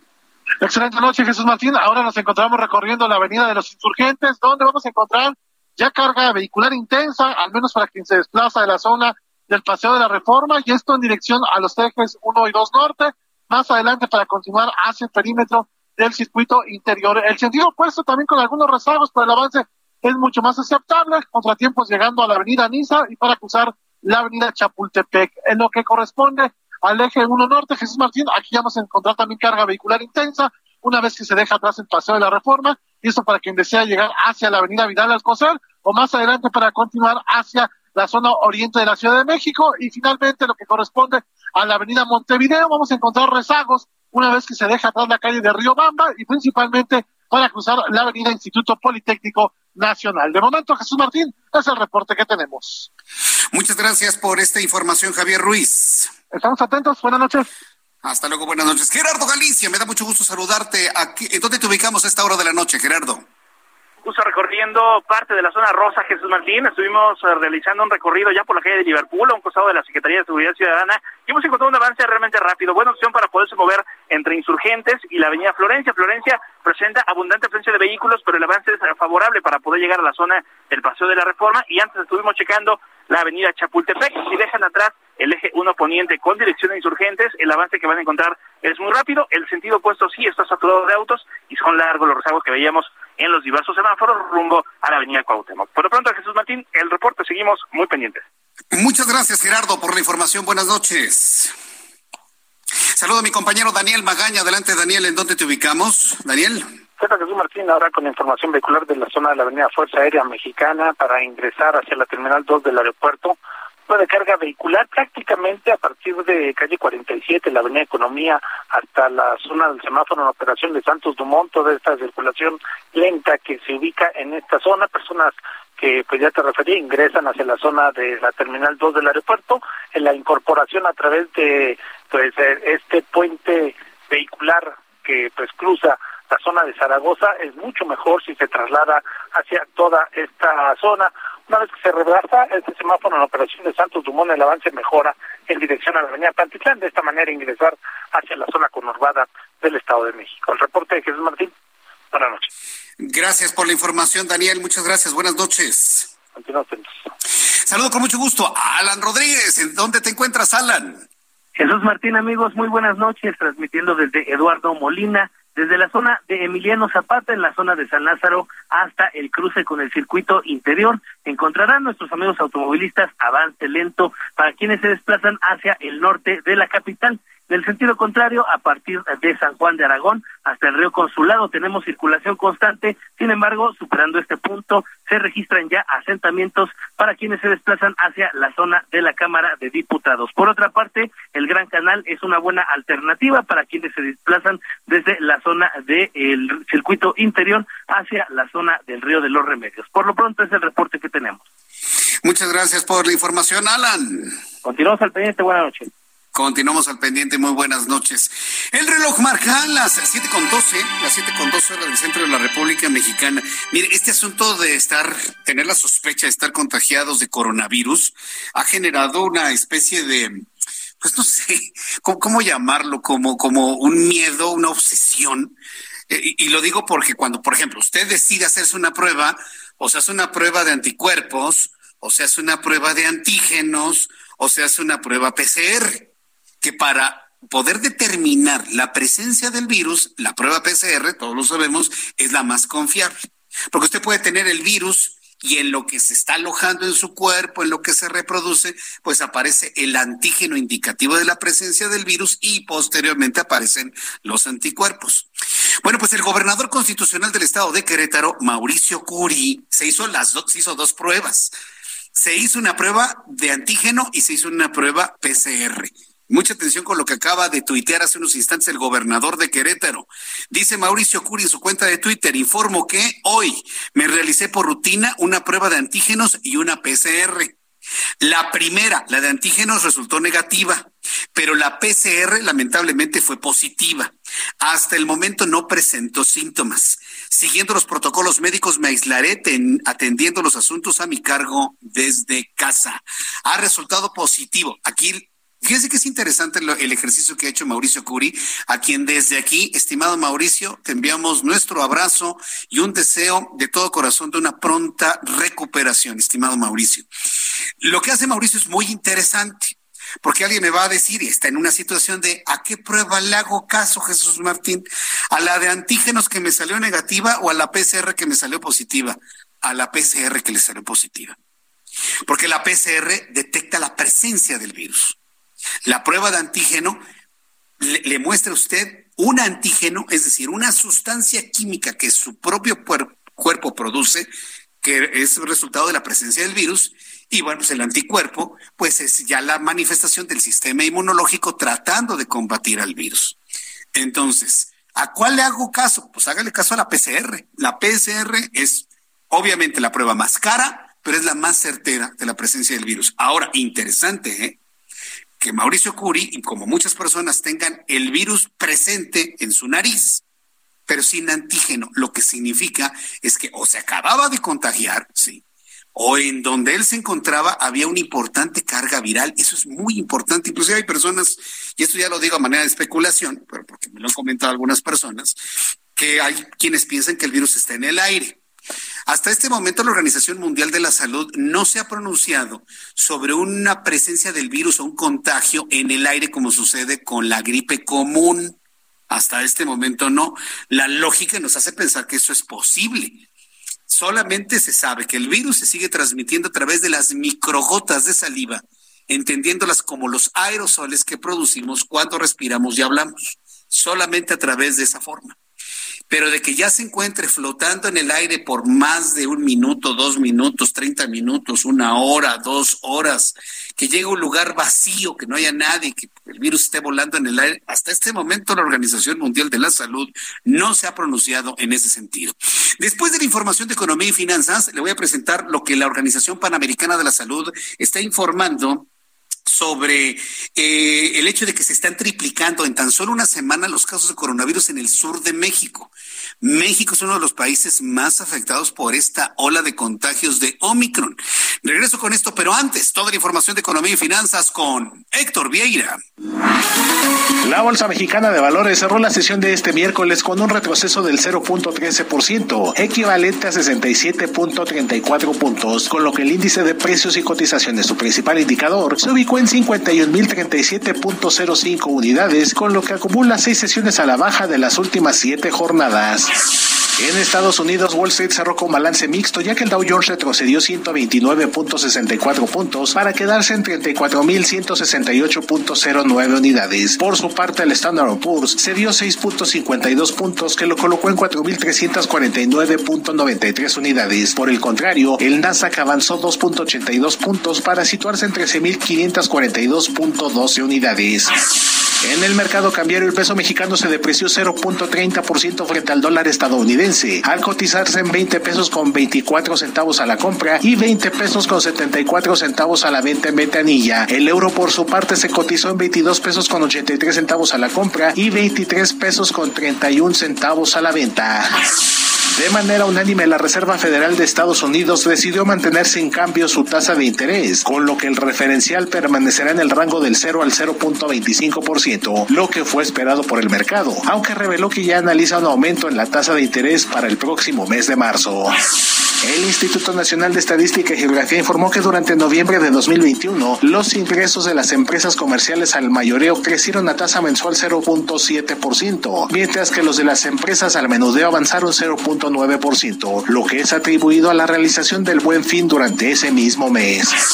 El secretario de Hacienda Rogelio Ramírez de la O reconoció que la recuperación económica de México continúa ligada a la evolución de la pandemia, aunque aclaró que no se pueden dejar de lado problemas que aquejaban previamente al país, como una inversión reducida, escasa productividad, informalidad, desigualdad y pobreza. De acuerdo con datos de la Comisión Reguladora de Energía y analistas, en lo que va del presente mes los precios del gas LP aumentaron en promedio 7% a nivel nacional, lo que equivale a un alza de hasta un peso con 40 centavos por kilo, con lo que este energético suma cuatro semanas consecutivas de incrementos. El Instituto del Fondo Nacional de la Vivienda para los Trabajadores Infonavit anunció que otorgó un rendimiento del 7.36% a la subcuenta de vivienda en 2021, con el objetivo de proteger el ahorro de más de 55.3 billones de mexicanos contra la inflación que comenzó el pasado año. Informó para las noticias de la tarde Héctor Vieira. Gracias, Héctor Vieira. Gracias por toda la información que nos has presentado el día de hoy aquí en el Heraldo Radio sobre economía y finanzas. El reloj marca 7 de la noche con 19 minutos, las 7 de la noche con 19 minutos, hora del centro de la República Mexicana. Bien, en otras noticias, en otras noticias que me parece que es muy importante destacar y sobre todo que tienen que ver con eh, la condición política en nuestro país. Entro en contacto con Misael Zavala, él es reportero del Heraldo de México, y es que resulta que Tante Delgado ha renunciado a la Comisión de Veracruz y acusa de una traición al Movimiento de Regeneración Nacional. Bueno, eh, estimado Misael, me da mucho gusto saludarte. ¿Qué fue lo que pasó con el senador? Bienvenido. Jesús Martín, buenas tardes, buenas tardes al auditorio. Efectivamente, como bien lo comentas, pues hoy eh, la Comisión Especial del Senado eh, sobre eh, que indaga abusos de autoridad en Veracruz recibió un duro golpe y ahora pues se encuentra en vilo tras la renuncia de su presidente, el senador de Movimiento Ciudadano Dante Delgado Ranauro. Esto pues tras la presión Jesús Martín de 31 senadores morenistas que rechazan los trabajos de los trabajos de esta comisión bajo el argumento eh, pues de que esta comisión fue creada únicamente para golpear políticamente al gobernador de Veracruz, Cuitláhuac García. En este sentido, el senador eh, Dante Delgado, quien pues ya puso su renuncia sobre la mesa, acusó de traición a los senadores morenistas, incluso señaló que hay una protección institucional a favor del gobernador veracruzano Cuitláhuac García y es que según Dante Delgado, desde la creación de esta comisión especial a finales de diciembre eh, del año pasado, se han documentado al menos 84 casos de abuso de autoridad por parte del gobierno de Veracruz. Jesús Martín así lo dijo, por parte del gobierno de Veracruz, 84 casos de abuso de autoridad que ya han sido documentados en esta comisión especial y pues parece que a los senadores morenistas no les ha parecido muy bien esta idea eh, pues de eh, la Junta de Coordinación Política de crear esta comisión pues para investigar los casos de abuso de autoridad que eh, pues hay en Veracruz y en este sentido la comisión ahora se ha quedado acéfala y hay una fuerte presión desde Morena para que ese mecanismo no se ha avalado en el Pleno del Senado durante el periodo ordinario de sesiones que arranca en febrero y es que el próximo viernes habrá una reunión, un encuentro por parte de la bancada de Morena donde se discutirá el futuro de esta comisión. 31 senadores, la mitad de la bancada morenista rechazan esta comisión debido a, como bien yo ya lo comentaba, es eh, prácticamente acusan que hay un golpeteo político en contra del gobierno veracruzano. El eh, Dante Delgado también dijo que estos 31 senadores de Morena eh, pues han pedido que se declaren nulos los trabajos de esa comisión y afirmó que no obstante el abuso de poder o el, uso faccioso de las instituciones y las reiteradas violaciones de derechos humanos a cientos de veracruzanos, esto no fue un impedimento para que el presidente Andrés Manuel López Obrador también manifestara su apoyo a favor del gobernador Cuitláhuac García y que se echara a andar prácticamente una maquinaria y una fuerza de Morena pues para echar abajo esta comisión. Jesús Martín, es, es, así como se ven las cosas ahora en el Senado de la República, esta comisión ya no laborará más. Bueno, muchas gracias por esta información. Gracias, Misael. Gracias, Jesús Martín. Buena tarde. Qué nivel de presión, ¿eh? Qué nivel de presión para revisar lo que está ocurriendo en un estado endurecido por su propio gobernador. Que por cierto, debo decirle, el propio Cuitlagua García Jiménez, quien es el gobernador constitucional de Veracruz, amagó con proceder de manera legal contra la Comisión Especial del Senado de la República, que investiga presuntos abusos de su gobierno. Y de esta manera, el propio gobernador Cuitlagua García lo comentó. Vamos a escucharlo. En caso de que sigan con este cuento de la comisión y de un ataque directo a un gobierno legítimo, eh, haciendo uso indebido del Senado, de la página oficial del Senado y también violentando los reglamentos internos del Senado y la ley, puesto que son servidores públicos, son senadores que deben cumplir y hacer cumplir la ley eh, no debieron haber actuado de esta manera. Entonces, miren, ahora que se echan para atrás, pues queda también el hecho ya aquí notariado de que, que cometieron un acto ilegal. Y me la guardo para proceder. En su momento es todo lo que yo podría decirles sobre eso. Bueno, pues ahí está lo que ha advertido el propio gobernador del estado de Veracruz, Huitlagua García. Con esta información vamos a ir a los anuncios. Al regreso de los mensajes, le tengo la información que ha dado a conocer la Organización Panamericana de la Salud sobre Omicron. Mire, yo no acostumbro detenerme mucho en lo que sucede en la, en la conferencia matutina del presidente de la República. Pero hoy lo que dijo la señorita Elizabeth Vilchis no tiene sentido se cortaron 20 mil árboles en la ruta del tren Maya y ella dijo hoy que se habían trasplantado y se habían ubicado en otros lugares. Realmente, mire, no es ella, a ella le escribe en un guion, pero realmente eh, sabrán lo que implica trasplantar árboles.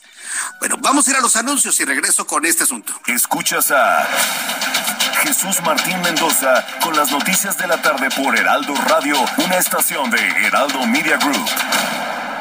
Heraldo Radio. La HCL se comparte, se ve y ahora también se escucha.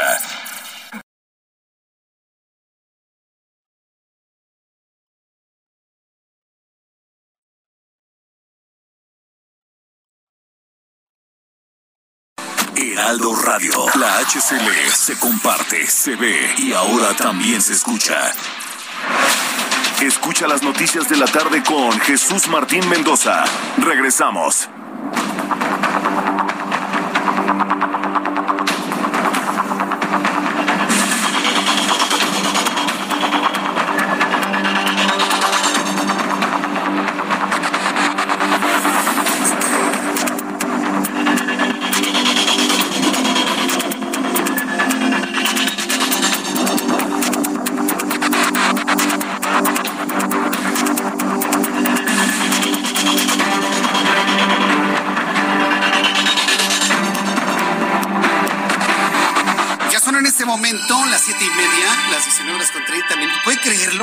Una hora y media de nuestro programa de noticias. Ya nos estamos enfilando a la parte final del programa del día de hoy.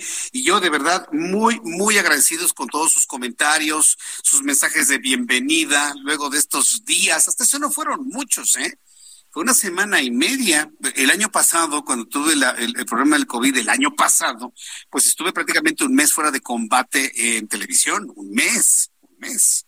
Sí, eh, acaban de ser finalmente la mitad del tiempo, el 50%, 14 días en televisión. Y bueno, pues radio en esta ocasión no lo dejamos de hacer y en esta ocasión fue una semana y media. En fin, tiene sus diferencias, evidentemente. Yo le invito para que me dé su like, para que nos están viendo a través de YouTube en el canal Jesús Martín MX. Deme su like, se lo agradezco infinitamente. Gracias por sus comentarios para espacios en Twitter. Hicimos nuestro primer espacio de noticias en Twitter Parece que funcionó bien. Falta todavía acostumbrarnos un poco a esta nueva forma de escuchar noticias a través de una plataforma como lo es Twitter. Recuerde que estoy viendo el que también lo podamos hacer a través de TikTok. Es decir, tenemos que ir hacia las nuevas formas de comunicación, hacia las nuevas formas de, de comunicarnos y de transmitir las noticias el día de hoy. Bueno, noticias importantes. Mientras hemos estado usted y yo platicando sobre las noticias el día de hoy, ¿sabe qué pasó en Acapulco? Mataron a dos personas en plena costera, Miguel Alemán. En unos instantes, nada más que tenga comunicación con nuestro corresponsal allá en Acapulco, Guerrero, le tendré toda la información de lo ocurrido. Eh, eh, en unos instantes más voy a tenerles información. También darle a conocer que en información internacional, porque hay personas que están muy preocupadas por el tema ucraniano, lo que será seguramente una invasión de Rusia a Ucrania. Ya sabe usted que Vladimir Putin, lo que va a permanecer en el cargo de presidente al menos hasta el año 2036 y sabedor de todos los años que le quedan por delante, pues busca asegurarse pues los flujos petroleros. No tengo la menor duda que eso está atrás ah, eh, de, de, todo este conflicto allá en Ucrania. Y Estados Unidos, sabedor un control adicional de los rusos sobre el petróleo impulsaría los precios del hidrocarburo hacia arriba.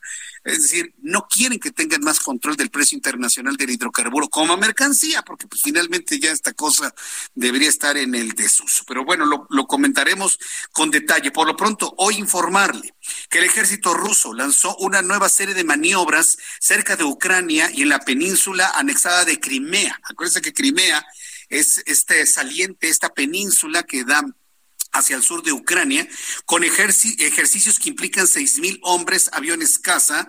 Se ha hablado de bombarderos en caso de un ataque con misiles, según agencias rusas. Se trata de una operación que incluye al ejército del aire, grupos de navíos de flotas del Mar Negro y Caspio, dijo el comandante de las fuerzas rusas del sur del país, Alexander Vornikov. Parece que le estoy dando a conocer noticias del tiempo de la Guerra Fría, ¿sí? De la década de los setentas en plena pandemia de coronavirus, de verdad, ¿en qué parte nos perdimos para tener esta escalada de violencia que nos podría llevar a un conflicto de proporciones pues no imaginadas. Estamos atentos de todo lo que sucede también tendremos entrevistas y análisis sobre este tema entre Ucrania, Rusia y por supuesto los Estados Unidos. El reloj marca las 7 de la noche con 34 minutos tiempo del centro de México. Me da un enorme gusto saludar a un gran amigo de nuestro programa de noticias que, mire, desde que entramos eh, al aire en el año 2019 ha estado de manera religiosa, puntual, todos los miércoles, compartiéndonos sus noticias y su bienestar H. Hablo de Mariano Riva Palacio, mi querido Mariano, qué gusto me da saludarte. Bienvenido como todos los miércoles, Mariano. Eh, pues querido Jesús Martín Mendoza, el gusto es mío porque qué bueno que ya estés de regreso, que ya te sientas mejor y agradezco la presentación y aquí estaremos mientras tú lo indiques. Aquí vamos a estar con la sección El tiempo que sea necesario. Fíjate Jesús Martín que el próximo 28 de enero se conmemora el Día Mundial de la Protección de Datos Personales y en dos años de pandemia, lo que llevamos de pandemia, los expertos dicen que hemos tenido que bajar la guardia en torno al resguardo de nuestros datos personales y la privacidad. Y esto se debe, Jesús, porque se quitaron restricciones para usar distintas plataformas durante el confinamiento, es decir, tú lo recuerdas, mucha gente trabajó, sigue trabajando en línea, participa en videoconferencias, abren sus cámaras y micrófonos de sus dispositivos, además de que mucha gente usa conexiones públicas a Internet que eso suena atractivo, tú lo sabes, porque no se paga por ello. Te vas a un parque o te quedas cerca de tu casa, tu oficina, una de estas antenas, una de estas estos postes con la señal, pues de ahí te agarras porque eso es una, una señal pública y no te cuesta. Pero lo contrario, precisamente lo aprovechan los hackers para vulnerar los datos y la información de muchos usuarios. Según datos del Instituto de Investigaciones Jurídicas de la UNAM, con el Día Internacional de la Protección de Datos Personales, se debe subrayar el derecho de todo individuo de salvaguardar su información de carácter privado, así como generar conciencia de que el uso inadecuado implica responsabilidades. Por eso, se debe aprovechar esta efemérida, Jesús, para hacer una campaña de concientización sobre la necesidad de preservar nuestra privacidad, sobre cómo podemos generar una mayor protección de nuestras personas y de nuestros datos a pesar de la tecnología. Los especialistas dicen que existen varios mecanismos para proteger nuestra información, pero si nos da flojera ponerlos en funcionamiento, Jesús Martín, pues de alguna manera estamos asumiendo los riesgos que conlleva. Esta reflexión la hace la fundadora del Instituto Nacional de Transparencia, Acceso a la Información y Protección de Datos Personales. Que no nos den flojera seguir los mecanismos y cuidemos qué portales entramos, a quién le brindamos nuestra información, porque luego a todo le ponemos siguiente, siguiente, siguiente, siguiente, siguiente, y no sabemos si lo estamos haciendo de manera correcta. Y en este sentido, Jesús Martín, es importante recalcar que la privacidad es un derecho humano entendido. Y, perdón, y fundamentalmente es obligación del Estado respetar este ámbito. Sin embargo, ha evolucionado como una garantía que también se, ejerce frente a la iniciativa privada por los avances de la tecnología, el boom del Internet y las redes sociales. Bueno, y también el uso de las aplicaciones. Es decir, lo que es público es público y lo privado se debe respetar, Jesús Martín. Y ya por último, de acuerdo con la Asociación de Internet MX, en nuestro país existen 84 millones de internautas que representan el 72% de la población de más de 8 años de edad. Durante el 2020, como consecuencia del confinamiento Jesús, los usuarios de la red tuvieron el mayor crecimiento observado en el último lustro. Según el estudio sobre los hábitos de los usuarios de Internet en México 2021, el año pasado, se detalla que el 90%, o sea, casi todos los usuarios, se conectó desde su casa. 66% accedió a redes sociales, 27% a mensajería instantánea, 17% para enviar o recibir correos electrónicos y un 15% para ver películas, series, escuchar música, entretenimiento y más. Por eso es importante respetar y cuidar el uso de nuestros datos personales. Por eso la normatividad pretende salvaguardar el respeto a la privacidad, la dignidad y la información de las personas. Y ante cualquier violación, pues denunciarlo ante las autoridades competentes, querido Jesús Martín Mendoza, porque en definitiva está en riesgo nuestra información, está en riesgo nuestra integridad y es importante acceder a mecanismos precisamente para que todo esto se salvaguarde y estamos próximos a que se celebre precisamente esta efeméride, querido Jesús Martín Mendoza. Pues estaremos muy atentos de ello y, y veo, Mariano, eh, porque quiero yo preguntarte, yo no quiero quedarme con, con la duda de tu nuevo proyecto de Alerta Tierra, de tu nuevo programa de televisión con nuestros amigos de TV Azteca. Oye, qué, qué interesante tomar esas noticias ahora como un asunto importante. Fíjate que nosotros los jueves con el ingeniero Carlos Álvarez Flores hablamos de cambio climático, hablamos de, pero, pero tú lo vas a hacer de manera más integral, ¿no? Sobre los riesgos que suceden en torno a nuestro planeta. Platícanos de tu programa, ¿cómo te fue ayer en el estreno, Mariano? Eh, pues mira, eh, comentarte que se reprogramó, eh, vamos a reprogramarlo porque vamos a entrar más duro, con más información, pero el proyecto sigue en pie, Jesús, y sí, efectivamente está muy interesante. He oído esas cápsulas que has tenido tú con el ingeniero todos los jueves desde hace mucho tiempo. Lo que estamos haciendo nosotros es presentar la problemática que en la actualidad tiene el planeta Tierra. ¿sí? Eso es súper importante. Entonces, vamos a, decirle a la gente, existen este tipo de, de problemáticas ambientales, en cuáles la Tierra se manifiesta, en qué otras el hombre las propicia, la contaminación, tú lo sabes, la deforestación, ¿no? Todo esto que está dañando, incluso hasta las guerras, las pandemias, unas que son originadas por microorganismos, otras que pudieran ser este propiciadas quizá por el hombre. Y la idea, Jesús, es hacer conciencia de que tenemos que fomentar y tomar acciones ya, ¿me entiendes? Que tenemos que hacer cosas desde la iniciativa privada, desde tu casa, desde políticas públicas, porque el planeta está cambiando y se está afectando. Si al planeta le afecta a Jesús, tú lo sabes, lo has dicho un millón de veces, nos afecta a los humanos. Esa es la intención precisamente del proyecto, querido Jesús Martín Compártenos tus redes sociales para que el público esté en contacto contigo y sepamos el día del, del, arranque de este proyecto y de todos los temas informativos que nos compartes aquí en el Heraldo Radio, mi querido Mariano. Sí, amigo, por supuesto que sí. Muchísimas gracias por esta gran oportunidad. Sé que es un espacio que mucha gente se escucha. Y en cuanto tengamos exactamente el dato, yo lo voy a compartir contigo. Twitter, JM Riva Palacio, Facebook, Mariano Riva Palacio Yáñez. Yo directamente respondo cualquier inquietud. Correcto, pues Mariano, me dio mucho gusto el poderte saludar. Nos escuchamos el próximo miércoles y te envío un fuerte abrazo y gracias por tus temas que siempre son muy interesantes aquí en el Heraldo Radio. Gracias. Gracias, Jesús Martín. Cuídate mucho. Buenas noches a todos. Gracias, que te vaya muy bien. Muy buenas noches.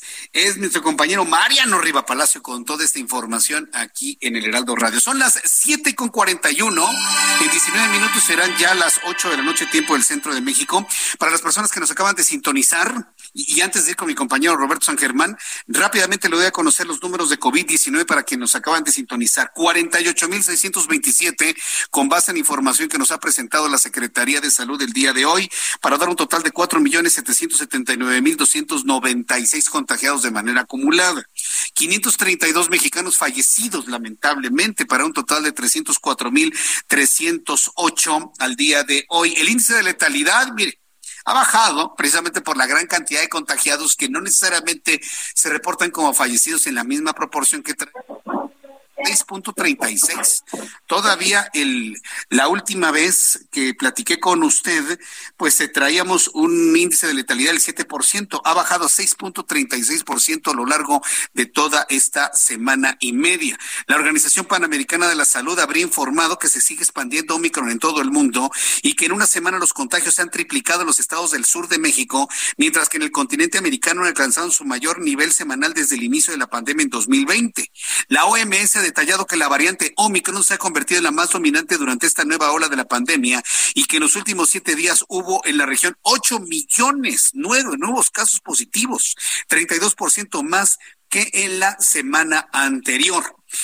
Durante la última semana se ha registrado un total de 21 millones de nuevos contagios de COVID-19 a nivel de planeta cifra récord desde el inicio de la pandemia. Dio a conocer también la Organización Mundial de la Salud.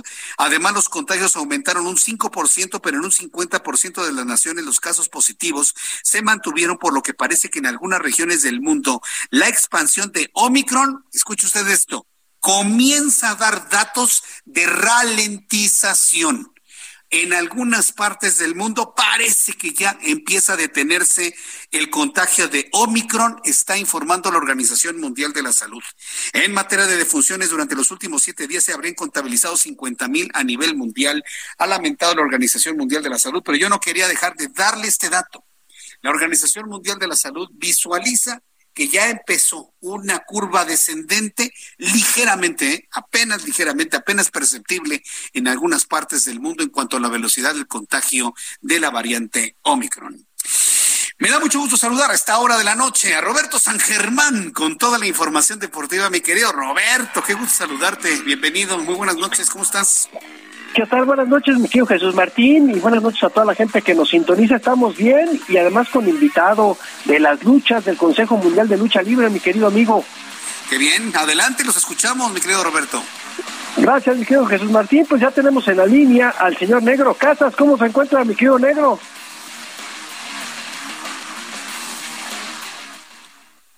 A ver, todavía, bueno, lo, estamos enlazando todavía, mi querido Roberto. En, el momento ah, que esté enlazado, te, avisamos.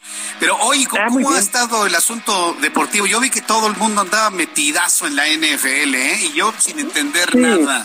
Mi querido Roberto, sí, platícanos. Sí, sí, fue, fue esa situación. Eh, sí, vi alguno de tus twitters en donde pusiste que, que no entendías la algarabía de la gente por el partido que había sucedido el fin de semana. Un duelazo entre el equipo de Kansas City y también el equipo de Búfalo, en donde pues en menos de dos minutos se metieron más de 20 puntos y pues la gente se volvió loca con esta situación. Además han sido los playoffs una postemporada, pues yo creo que no se había visto esto en años, muy competida. Eh, valga la redundancia por lo que voy a decir, pero todos los casi todos los partidos se terminaron en la última jugada, o sea, el equipo que iba ganando o estaba empatando en ese momento y luego llegaban los tiempos extras como fue el de Kansas City, pero si no, los otros equipos en la última jugada con un gol de campo dejaban tendidos al equipo local, porque perdieron tres locales de cuatro, mi querido amigo, fueron los visitantes los que ganaron, los que están en las finales de conferencia. Y bueno, pues esto fue lo que sucedió con la NFL en donde vimos este tipo de cuestiones, ¿no? Pero sí, voy, voy a tener que hacer mi tarea, voy a tener que hacer mi tarea para, para, para emocionarme igual que todo el mundo ahí en las redes sociales. Oye, mi querido Roberto, parece que ya está nuestro invitado, el luchador Negro Casas. Perfecto, pues vamos ya con él. ¿Cómo estás, mi querido Negro Casas? Estás en el espacio Jesús Martín Mendoza para platicar del Consejo Mundial de Lucha Libre y también de tu carrera. Jesús, mucho gusto. Yo soy este el Negro Casas a sus órdenes, servidor y amigo en lo que les pueda ayudar. Bienvenido a este programa de noticias. Bienvenido. Mucho gusto en saludarlo. Igualmente, señores. Mi querido Negro, pues soy Roberto San Germán para darle ya la entrada a la entrevista. Sorprende mucho que con la experiencia y calidad que tienes se ponga al tú por tú con jóvenes de mucha habilidad. ¿Esto a qué se debe? Pues sabe que yo yo creo que eso es como eso es como una herencia, ¿no? Que que la, la lucha libre eh, llegó a mí por herencia. O sea, mi señor padre era luchador, era luchador, después fue referee, pero este, pero, pero yo, yo yo recibí este, yo recibí mis primeras instrucciones de parte de mi padre, pero yo quería ser futbolista, le comento, yo quería ser futbolista, yo era un apasionado del fútbol, era era un apasionado del fútbol, hasta los 12 años, 13 años, haga de cuenta que yo iba a ver entrenar al Atlético Español, a la selección, al centro de capacitación. Si quería ver entrenar a la, universidad, pues me iba al estadio. Este, si quería ver entrenar al Cruz Azul, me iba al seminario menor. Entonces, yo era un, yo era un apasionado del fútbol y pues yo quería ser futbolista, ¿no? Eh, vivíamos nosotros ahí en la zona de hospitales, le platico. Yo quería ser futbolista, llegué inclusive a, a probarme, pero no, las patadas estaban bien duras bien duras, la verdad. Y me dio mucho miedo, entonces no, desgraciadamente no tuve la, la asesoría que me dijera, no, pues esto es así, prepárate y eso. Y entonces después me, me empecé a inquietar en otras cosas, pero eh, yo iba a ser futbolista, no sé qué me pasó.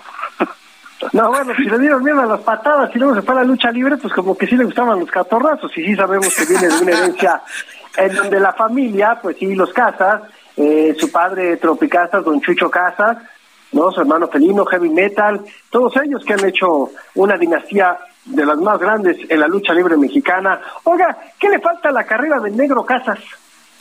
Fíjese que, no, no, quiero escucharme así presuntuoso, presumido, vanidoso, no. Eh, yo ya hice, yo ya, por ejemplo, yo, la primera vez que yo asistí a una arena de lucha libre era, pues era, era muy jovencito, ¿no? Tengo muchos años, este, ya tengo muchas décadas luchando porque yo luchaba escondidas de mi papá, luchaba escondidas de, mi papá y de mi mamá porque ellos querían que yo estudiara, que terminara el CCH, pero yo en lugar de irme al CCH pues me iba a entrenar a los diferentes gimnasios de CU, me metí al gimnasio de esgrima, me metí al gimnasio de lucha, me metí, entonces me empecé a apasionar con el deporte, me empecé a apasionar con el deporte, Aparte le platico, ¿no? Que yo era monaguillo, yo era monaguillo de, de ahí de una, de una iglesia que está pegadito al centro de capacitación en periférico. Nosotros vivíamos por ahí en un, un barrio muy humilde, pero pero me empecé a inquietar y entonces pues le digo, eh, la lucha libre nació después de que el domingo ya no me alcanzaba, ya no me alcanzaba el domingo, entonces le dije a mi papá, oye, papá, necesito que me des más dinero porque ya no, y entonces me metió me metió a, a, de, oficial de tiempo, o sea, yo tocaba la yo, tocaba el silbato en la arena Xochimilco, en la arena Patlaco, en la arena Azteca, y ahí fue donde me fui involucrando en la en la en la lucha libre, pero sí la verdad este pues ambas profesiones yo creo que son de sacrificio, tienes que entregarte, prepararte, después vinieron mis hermanos, vino el, el Felino, después vino Heavy Metal, después, bueno, pues mis sobrinos la practican y ahora somos una, una me casé con, con Dalis, que después se hizo luchadora, ya va a cumplir más o menos 11 años. Entonces somos una familia muy numerosa en ese sentido, ¿no? Todo es lucha libre, mis nietos en lugar lucha libre, mis nietas no juegan con Barbies, juegan con luchadores, tienen rines, o sea, eso como que ya lo traemos en la sangre. Oigan, querido Negro Casas, ¿tienes, ¿tienes algún luchador de los nuevos valores con quien quisieras tener una rivalidad? ¿Estas nuevas estrellas que están surgiendo? Fíjese que, que, que, que, me gusta enfrentar a, a, los rivales jóvenes porque eh, ellos tienen mucha hambre, mucha sed y entonces se entregan, se entregan, se entregan al máximo y por un lugar te faltan al respeto. Entonces, no sé, o sea, sí me gusta apoyarla, apoyo, siempre he apoyado a los jóvenes, ¿no? O sea, yo siempre he apoyado a los jóvenes a que a que se superen, a que a que pasen la prueba, que pasen la prueba con el negro. Entonces, para mí alternar con, imagínate, voy a cumplir 45 años, para eh, eh, para para yo para enfrentar al negro sin presunción, pues ya es como decir, pues vas a pasar un examen, ¿no? Si sales bien, pues vas a continuar, si no, pues no. Entonces, me gusta me gusta enfrentar a los luchadores estrellas porque son bien portentosos, están muy fuertes. Muchas veces es algo muy lastimado, pero pero los jóvenes es otra cosa, es, es otra sed, es otra hambre, ¿no? Es, es otro sentir de luchador, o sea que él él te tiene que faltar al respeto porque si no, pues no va a pasar de, tiene que vencer sus miedos porque si no también no va a pasar de ahí. Entonces, yo en ese sentido los apoyo mucho a mis compañeros en decirle pues que le echen ganas, que no se decepcionen. No todas las luchas son son buenas, ¿no? O sea, hay uno aprende de sus errores también, de, de las derrotas entonces, pues yo apoyo, yo apoyo mucho a la juventud. Y, pues veo frescos, veo frescos a muchos. Ah, perfecto, mi querido Negro Caso. Pues le queremos agradecer que nos haya permitido hablarle para tener esta entrevista e invitar a la gente a que vayan a las luchas del Consejo Mundial de Lucha Libre. ¿Qué te parece, mi querido Jesús Martín? No, sí, por supuesto. De hecho, ese es el, objetivo, ¿no? Que nos metamos más en el tema de la lucha libre, donde el Heraldo de México, pues, está llevando este extraordinario deporte, este extraordinario entretenimiento para todas las familias mexicanas. Y esa es la idea de ir platicando con los grandes exponentes de un deporte tan mexicano, tan arraigado en, en las raíces de nuestro país, mi querido Roberto. Exactamente, pues le queremos agradecer a Negro Casas que haya tomado la llamada, mi querido Jesús Martín. Muchas gracias, Negro Casas. No, a sus órdenes cuando se les ofrezca, este, estoy a sus órdenes y bueno, si algún día gustan ir a la arena, pues por allá los esperamos a toda la gente del Heraldo, a todo, a todos los medios que hacen posible que, que, que se redacte toda la información de lucha, pues siempre muy agradecidos con ustedes. Muy bien, y agradecidos con usted. Gracias, Negro Casas, que le vaya muy bien. Buenas pues, noches, este, muchas gracias una leyenda, ¿no, Roberto? Una leyenda de, la lucha aquí en nuestro programa de noticias el día de hoy. Exactamente, mi querido Jesús Martín, una leyenda de la lucha libre mexicana. Pues bueno, Jesús Martín, es lo que yo tengo en los deportes, mi querido amigo. Pues te envío un fuerte abrazo, nos escuchamos el día de mañana. Me dio mucho gusto saludarte, mi querido Roberto. Que tengas muy buenas noches. Igualmente, Jesús Martín, y a toda la gente que nos sintoniza, buena noche. Buenas noches, que te vaya muy bien. Ya nos vamos en el último minuto que nos queda de programa el día de hoy. Quiero informarle lo siguiente, antes de despedirnos. Esta noticia es muy importante para que usted la tome en cuenta. El Instituto Nacional Electoral, el INE, ¿sabe lo que descubrió? Que ya estamos viviendo en un mundo de zombies. Y eso le va a gustar mucho a Ian que lo comente. ¿Sabe por qué? ¿Sabe por qué le digo eso? Porque el INE descubrió que firmaron 18 mil muertos en la petición de la revocación de mandato. Así se las gasta que siga la democracia, que es una organización filial a Morena. Al puritito estilo del PRI de antaño, esta organización que siga la democracia revivió a 18 mil muertos para que firmaran la famosa revocación de mandato. ¿Cómo la ve? Hoy lo ha revelado el Instituto Nacional Electoral. Es una vergüenza. Ya nos vamos hasta el día de mañana. Gracias por su atención. A nombre de este gran equipo de profesionales de la información, que tenga buenas noches. Esto fue Las Noticias de la Tarde con Jesús Martín Mendoza.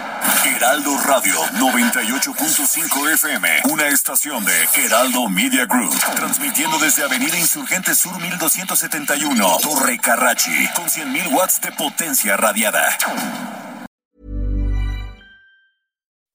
When you make decisions for your company, you look for the no-brainers. If you have a lot of mailing to do, stamps.com is the ultimate no-brainer. Use the Stamps.com mobile app to mail everything you need to keep your business running with up to 89% off USPS and UPS. Make the same no-brainer decision as over 1 million other businesses with stamps.com. Use code program for a special offer. That's stamps.com, code program.